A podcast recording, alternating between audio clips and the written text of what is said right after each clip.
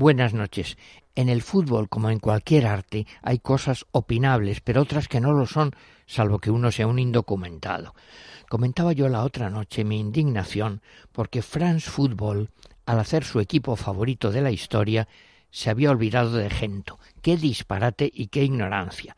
Coincido con mi amigo José Luis Garci. Garrincha ha sido el mejor extremo derecho de la historia. Gento el mejor extremo izquierdo ha sido el único jugador de toda la historia que ha ganado seis Copas de Europa, nada menos.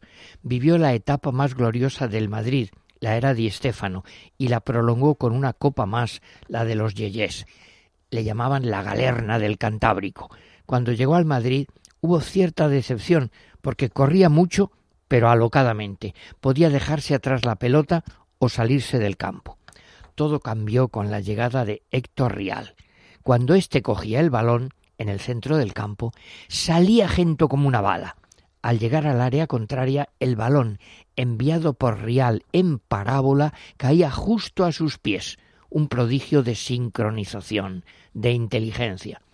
Así, Gento con Rial rompía las más duras defensas contrarias. Recuerdo que lo hizo con el Manchester, con la Fiorentina, con el Milán le atribuían una frase a Garrincha, el otro genio. Gento y yo, con nueve más, los que sean, seríamos siempre campeones. No es imposible. El fútbol no puede olvidarse de Gento.